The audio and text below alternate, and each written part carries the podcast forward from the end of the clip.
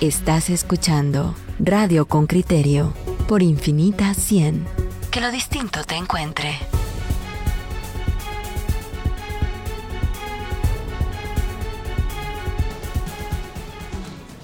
Bueno, aquí de regreso, regreso en este lunes 9 de diciembre, Radio Infinita, eh, programa con criterio, aquí estamos.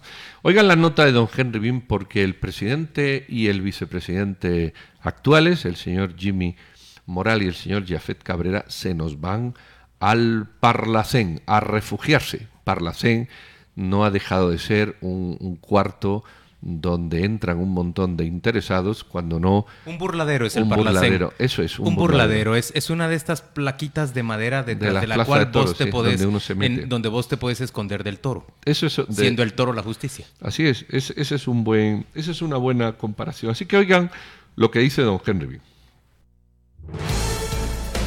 El informe de Henry Bean, reportero con criterio.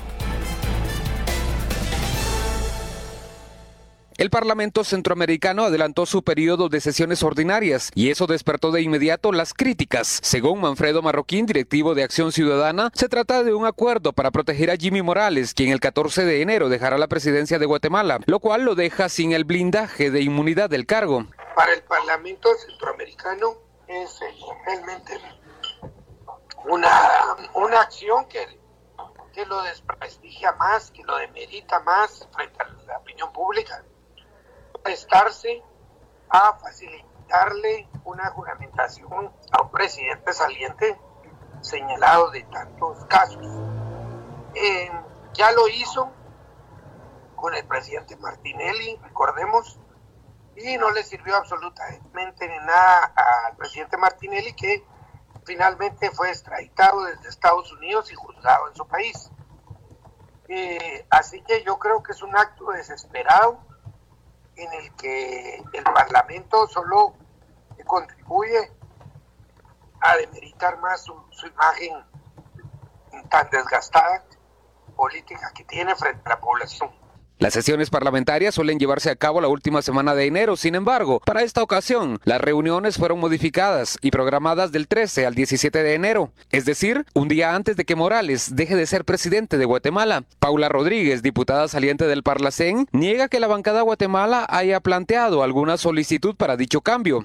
de ninguna manera se han adelantado. Todos los años, todos los años, si ustedes revisan cuándo se han hecho las sesiones de enero, siempre se han hecho la segunda semana de enero, a más tardar El 27 de enero 2016, la congresista fue juramentada junto con los diputados de la bancada Guatemala. Manfredo Marroquín cuestiona además la legalidad de que Morales tenga derecho a inmunidad y explica. Pues recordemos que la inmunidad del Parlacén hay una controversia de que si le aplica a él o no le aplica porque es solo para electos. Él no es electo, él es designado. Nosotros esperamos que ojalá la justicia en Guatemala funcione y el Ministerio Público active las investigaciones que quedaron dormidas por una figura ante juicio que a nuestro juicio también debe ser modificada. La diputada Rodríguez difiere y asegura que todos los presidentes, independientemente de que no hayan sido electos popularmente, tienen derecho a la inmunidad que les da la curul en el Parlacén. los uh, presidentes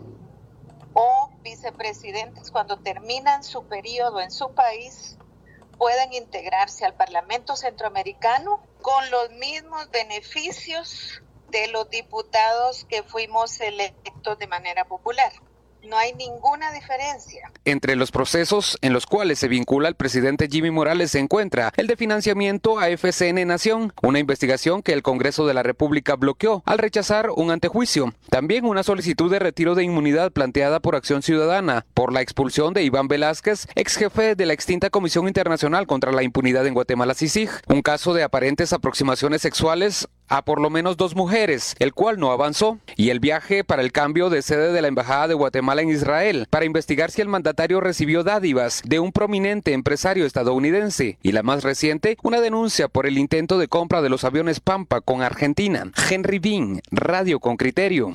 Bueno, ahí tienen ustedes la nota. lo cierto es que, como Juan Luis decía, esto es un burladero. El Parlacén es un burladero.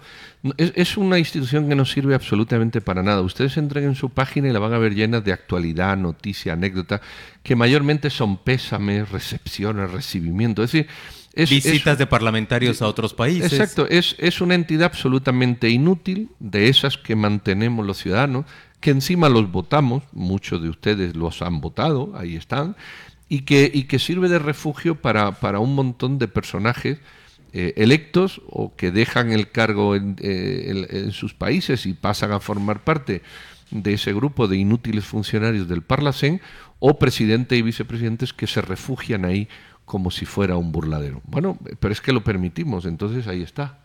¿Qué va a pasar?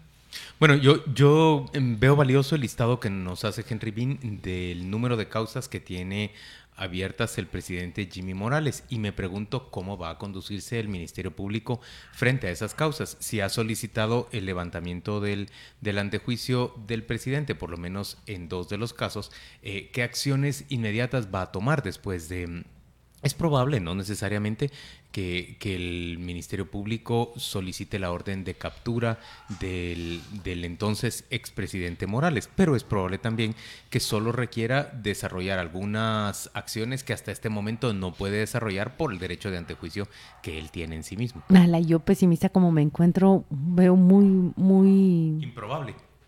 Improbable, sí miro, miro, más bien a un Jimmy Morales que sale con, con, este tipo de protecciones, con este tipo de convenios, que el Parlacén acelere sus sesiones es solo un indicador y Parlacén no, no va a ser el único órgano que, que concuerde para protegerlo, pues hay más círculos de poder que han actuado a lo largo de estos últimos dos años para proteger, respaldar y apañar todo lo que el presidente ha hecho. Yo, lo que veo que la discusión eh, está clara, pero también la estaba en la época de Ríos Montt, cuando eh, la Corte decía que no se podía presentar a las elecciones y la nueva Corte lo cambió. cuando terminó el señor Portillo, se presentó un amparo en, la Corte y la Corte resolvió que sí se podía hacer, es decir, que no, gozaba de esa inmunidad. Eh, aquí concurren dos cosas. Uno, las prisas del Parlacén lo que ha, ha debido ser producto de, de, una, de un acercamiento de, de un núcleo de, Jimmy Morales a, decir mucha de esa empresa porque como me dejen tres o cuatro días me pueden eh, enchachar, como se dice. Yo recuerdo que Mauricio Funes, el, el presidente en, en, aquel momento saliente de, de El Salvador, llamó al presidente Otto Pérez Molina justamente para pedirle que lo ayudara por medio de sus diputados en el Parlacén para que se acelerara su recepción en, ese foro centroamericano y de esa manera evitar ser alcanzado por la justicia salvadoreña. ¿Y qué diputados harían? ¿Nicaragüenses, quizás? Eh, bueno, en aquel momento mm, el, el señor Funes prefirió viajar fue, fue rápidamente investido como diputado del Parlacén, pero prefirió viajar a toda prisa a Nicaragua y en, ese país vive desde entonces para evitar que la Fiscalía salvadoreña lo alcance, le, eche mano, porque ya se han descubierto una gran cantidad de robos de su, de, su administración de fondos públicos salvadoreños. Bueno, es lo mismo que se ha dicho de, de Jimmy Morales, el refugio de Nicaragua. ¿Quién pasó por Nicaragua que ahora está pendiente de extradición en México? Este señor que, que tenía una radio y que... Rabé. Rabé. Rabé pasó por Nicaragua, estuvo ahí un tiempo y, y Nicaragua se, se, ha convertido quizás en, en, la palanca eh, que fuerza o facilita a estos personajes. Bueno, el antecedente es Ricardo Martinelli también. Eh, también fue Nicaragua. Busca protegerse, va a Estados se va Unidos. A Miami. Y, tarda por lo menos dos años y medio en que se agilice su extradición. Yo recuerdo que una vez en, en una visita eh, entrevista que hicimos con el excomisionado Iván Velázquez, Juan Luis le, le, planteó una pregunta sobre las personas que se encontraban en Estados Unidos y el comisionado le respondió, estos son procesos burocráticos que llevan su tiempo, pero le citó en su respuesta por lo menos tres casos de personas en América Latina cuyas extradiciones estaban sumando dos o tres años ya y dos de ellos se han cumplido con el con eh, justamente entre este año y el año pasado Ricardo Martinelli y ese exministro colombiano que también fue extraditado de vuelta. Miren, vamos a, a presentarles ya más sitios en donde usted puede pasar recogiendo el día de hoy un ejemplar de la revista. Pero déjenos contarle que estamos recibiendo ya fotografías de oyentes con criterio que cuentan con su ejemplar. Las que hemos recibido son sobre todo de, la calzada Roosevelt, ¿verdad? No, yo recibí una de Cayalá ah, en este momento. Hay un reclamo de que todavía no habían recibido hasta hace 20 minutos una copia frente al colegio Valle Verde, aquí en el, en el Boulevard Vista Hermosa. Ya estamos viendo exactamente qué ocurre en ese punto, pero muchos oyentes con criterio ya tienen su ejemplar en la mano. Así es, ¿dónde lo van a encontrar ustedes? Busque hoy. Con criterio la revista. Una pregunta rápida para mis compañeros, de respuesta rápida, efectiva, veloz y furiosa. ¿Y qué contenido les interesó más a ustedes de lo que viene en la revista? Juan Luis Pedro. Bueno, pues yo iba a decir dónde, dónde se encuentran, pero ¿qué me interesó más? Quizás el reportaje de Alejos, de Gustavo Alejos, por cuanto impacta en el país, de cómo este personaje tan controversial y, juzgado por tantos delitos eh, todavía maneja más de 500 millones de, del presupuesto nacional en obra y cómo está metido en todo. Quizá eso sea lo, más llamativo de que yo pondría sobre la marcha. ¿Y a Juan Luis? A mí me llama la atención em, el reportaje que se hace sobre, sobre Gloria Bolaños Pons, la, eh, la novia, quien fuera la novia o, pareja sentimental del entonces presidente Carlos Castillo Armas y que se convierte en un personaje muy importante del libro de Mario Vargas Llosa, probablemente el personaje más atractivo de Tiempos Recios, ese libro que él dedica a la Revolución Guatemalteca. Marta Sandoval, una gran reportera logra entrevistarla por la vía digital, intercambian correos electrónicos y ahí ella le cuenta las historias que vivió durante esos tiempos recios. ¿Saben qué? Llega a decir que nunca alguien la amó tanto. Esa frase cuando le dice, ¿quién le sirve la carne y se la parte en trocitos a la persona que ama. Estos son los puntos en donde usted la puede encontrar. Tenemos aquí un listado nuevo para que si va manejando, escuche y si puede dar un timonazo, pues lo dé. Ana ya lo ha recogido en Cayalá, que era donde íbamos a decir. ¿Dónde lo encuentra usted ahí? Y Ana ya lo tiene. Redondel Cayalá, donde está Pollo Campero. Redondel Cayalá, bajando en la montaña. Y además eh, si visita oficinas o clínicas o lugares, en Europlaza, Multimédica, Géminis, entre otros edificios. Ya Ana nos manda una foto con su ejemplar. Disfrútelo, Ana. Nos vamos a corte y regresamos, no se nos pierdan. Estás escuchando Radio con Criterio por Infinita 100. Estás entre inusuales. WhatsApp con criterio 51 55 73 64. Bueno, ¿qué dice qué dicen los los oyentes? Pues aquí por la vía de Facebook Mario Oliva dice, bueno, efectivamente el Parlacén es un burladero. Eh, bendiciones. También eh, Silvia Castillo dice, ojalá el ministro de Publicaciones y no se quede solo de vigilante. Héctor Silvia Castillo, lo mismo creo yo, pero no sé a qué se refiere. Ah, sí, al comentario justamente de, Silvia. Ana Eugenia, por su parte, nos habla de la revista, muchos éxitos, igual interesante, informativa, igual que el programa. Eh, Rodrigo Arias dice, ¿por qué a Portillo no lo admitieron en el Parlacén? ¿A Portillo no lo admitieron en el Parlacén? Mm, lo que pasa es que en febrero del 2004 se emite una orden de captura y él se va a México. ¿Qué? Iba a estar en el Parlacén. Así es. Eh, eh, de todas maneras, a raíz de ese caso es cuando sale la sentencia o la resolución de la Corte que dice que, que no, que el Parlacén no puede ser utilizado como un como eso que lo para como, un burladero. burladero. Miren, Eduardo Ponce nos dice que el presidente electo ofreció que Guatemala podría salir del Parlacén, pero no ha vuelto a hablar más del, del tema, dice. Más de lo mismo, pacto de corruptos. Eso dice Eduardo Ponce. Eric Sandoval dice que él va corriendo al Valle Verde a buscar su ejemplar de la Muchas gracias, con criterio. Y luego nos dice nos dice eh, Alfredo. ¿Alguien no hay... Ah, ¿está ahí? A ver. No, lee, el comentario de Alfredo. Señores, escuchando a Henry Bean nos damos cuenta que la cacería política contra Jimmy Morales es inminente y las venganzas mediáticas no se van a hacer esperar. Otra pregunta que me surge es, ¿quién es Manfredo Marroquín? ¿A qué se dedica? ¿En qué trabaja? ¿De qué vive? ¿En qué lugar se enamoró de ti? Eso es, eso es ¿no? Esa última no la puedo contestar, pero todas las otras sí, sí se las puedo contestar. Manfredo se dedica a presidir la organización que se llama Acción Ciudadana, que es una filial de un grupo que se llama Transparencia Internacional y que se dedica justamente a luchar en todo el mundo por, por el respeto del buen manejo de los fondos públicos.